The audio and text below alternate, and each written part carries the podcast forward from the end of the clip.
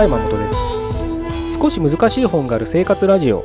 この番組は哲学書や思想書などに興味ある方が私も読んでみようかなと思うきっかけを提供する番組です。139回目ですね。よろしくお願いします。今日はですね品をね品性っていうのかな？をちょっと考えてみたいなと思うんですね。あのー、まあ品よく行きたいと思う人が、このポッドキャストを聞いてくださってる中には多いのかなと思うんですけど、まあ僕もね、その中の一人なわけです。やっぱり下品な生き方より品よく生きたいわけじゃないですか。じゃあその品って何だっていうのをね、考えると、まあ難しいこと、ことになってくるので、あんまり深くはちょっと今回はね、ポッドキャストでは一緒には考えられないかなと思うんですけれど、僕がね、品がいいなって思うことと、あなたが品がいいなって思うことって、やっぱり必ずしも一致するわけではないと思うんですね。重なり合う部分は多いかもしれないですけど。ただ、例えばね、普遍的な真理とか、まあ哲学で言うと真善美みたいなのありますけど、そういったものがね、ずっと言われてるってことは、きっと何かしら人として、人間として何か共通の品っていうのかな、まあ、美だったら美でもいいですしそういったものがあるんじゃないかなってものを常に意識して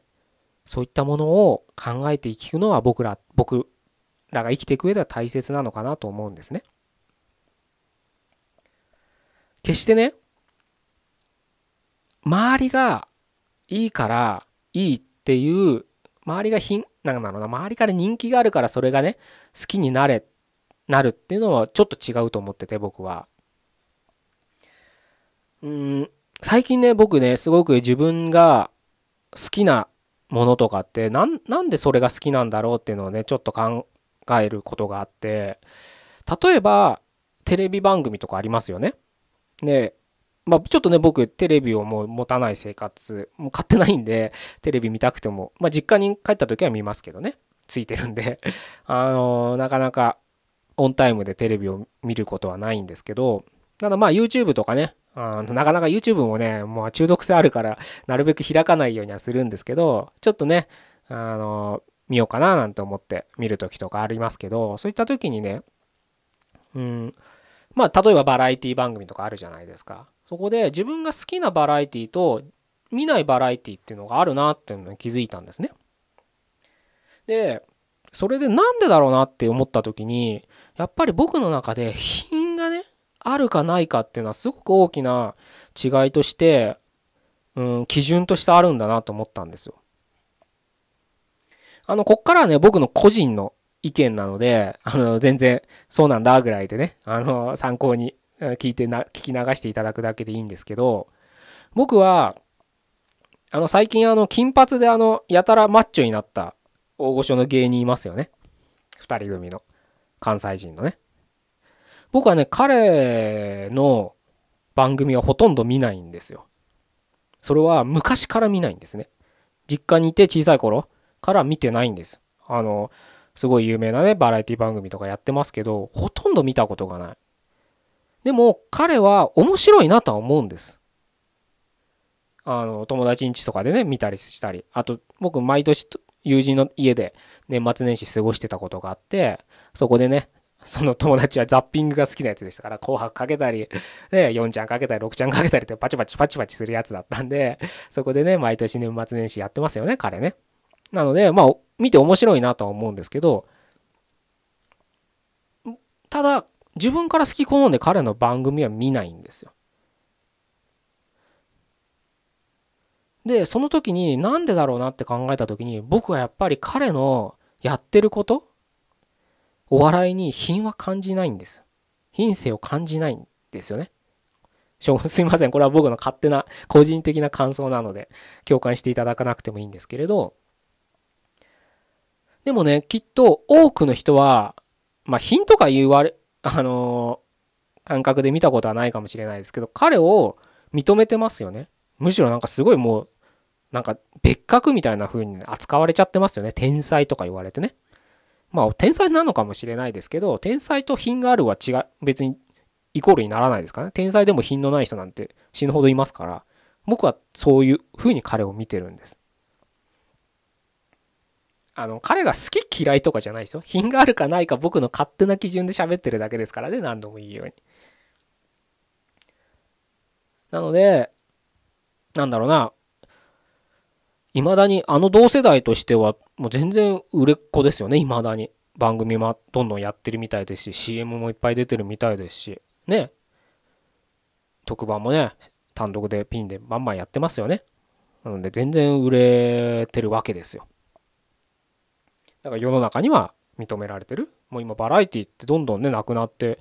長寿番組どんどんなくなってるわけじゃないですか。そんな中でも彼は長い番組もやってるし、新しい番組もやるしね。世間からは認められてるってことですよね。だから僕そういった意味では僕は世間一般とは全く違う感性を持ってるのかなっていうふうにも言えますよね。結局ね、そういうね、感情を僕は大切にしてほしいなと思うんです。彼が一般的に認められてるからって自分の感性がいやちょっとなっていうのを大切にしてほしいんですよね。特にこういった品性とか何かを何を見るでも何を食べるでも何をするでも全て自分の人生の決断ですからね。それを考えた時に自分の決断の根拠となる何か価値観っていうのかなそれは自分で作っていかなきゃ自分で確認しなきゃいけないんです考えながらですね毎日毎日その時にやっぱり自分の基準自分の品性とは真逆なことをやってる人のものを得たり見たり聞いたり食べたりしてたらやっぱり心と体がバラバラになるって言ったらいいのかな？真逆なことをやってるってことですから健全な状態にはならないと思いません？好きでもないお笑い番組を面白いからって理由で見てたらなんか面白いかもしれないけど好きじゃないんですよ。なんか気持ちがバラバラになりそうじゃないですか。頭の中もぐしゃぐしゃになりそうですよそんなの見てたら。だから僕は見ないんですよ彼の番組は。うん。それは食わず嫌いなのかもしれないし見たらだから見たら面白いとは思うんですよ。笑うしね。でもやっぱりなんかダメなんですよねあの人の。やってること言ってることとかも全部ダメなんです。品がないと思っちゃうんです。前ね明石家さんまさんがなんかねインタビューで答えててなんか自分のお笑いについてね語ってたんですよ。で彼はあのどういうふうに言われたら嬉しいですかみたいなことどういうちょっと具体的に正しかったか分かんないですけどねこんなそんなような質問されてたんでそしたら彼はね品があるねさんまさんのお笑いって品があるねって言われたいみたいなことを言ってたんですね。うん、で彼のお笑いに品があるかどうかはちょっとみんなそれぞれか変わるとは思うんですけど でも彼は彼はってねさんまさんはそういうことを意識してお笑いをやってるんだなっていうのが分かったんです。だから彼はもう国民的お笑い芸人ですよね。いやあの金髪の人だって国民的なのかもしれないですけどさんまさんに比べたら支持層は少ないはずです絶対に。彼は多分10代から60代70代までほとんどの人が知ってるはずですよ。で見てるはずです彼の番組は。でもなんだろうなその金髪のねムキムキマッチョの彼の番組はそうは偏ってるはずです。もっと言えばうちの父親とかもうちの父親母親の世代も彼の番組は見ないですね。昔から。見てるとこ見たことがない。なので多分上の層うちの祖母とか祖父とかも見ないと思う彼らの番組でもさんまさんの番組は見てる気がする。だからどこをターゲットにするかにもよるんですけどまあでもターゲットっていうもうレベルでもないですよね彼は。もうだもうもうでもそんな彼が今なんかお笑いのすごい人に祭り上げられて彼を目指す人が多いわけですよ。で今の世代とかもう彼のもう神と崇めてる人たちが出てきね崇めてそれを目指してる人たちが出てきてるわけですから総じて品がないんですよ 僕から言わせたら。だからだからうんあんまり興味がなくなっちゃったのかなと思うんですよね僕はね。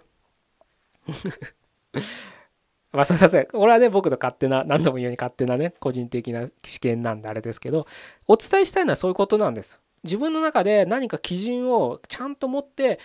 日々の活動、行動を